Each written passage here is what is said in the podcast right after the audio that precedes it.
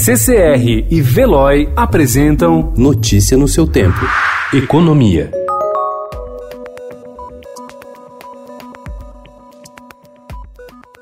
O Banco Central prepara uma proposta de mudança na legislação para permitir que um mesmo imóvel seja dado em garantia em mais de um financiamento por instituições financeiras diferentes e prazos diversos. A taxa de juros desse empréstimo deve ser inclusive mais barata que a do empréstimo consignado, no qual a garantia é o salário do trabalhador. Esse tipo de empréstimo é comum em vários países, mas no Brasil, o imóvel quitado só pode garantir uma única operação. Ainda assim, essa modalidade de crédito, chamada pelos bancos de home equity, é de difícil acesso e o estoque de concessão não passa de 10 bilhões de reais.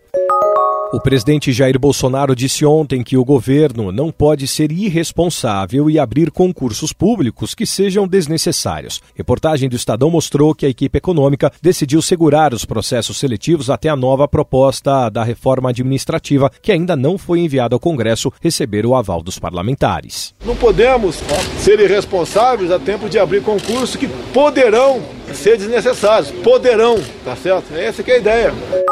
O ministro do Tribunal Superior do Trabalho, Ives Gandra, considerou ilegal e abusiva a greve dos petroleiros, iniciada no primeiro dia deste mês, e liberou a Petrobras a aplicar eventuais sanções disciplinares. A decisão liberada ontem atende pedido da direção da estatal com o argumento de que os grevistas não estão cumprindo determinação judicial anterior de que mantenham um contingente mínimo de 90% nas unidades operacionais.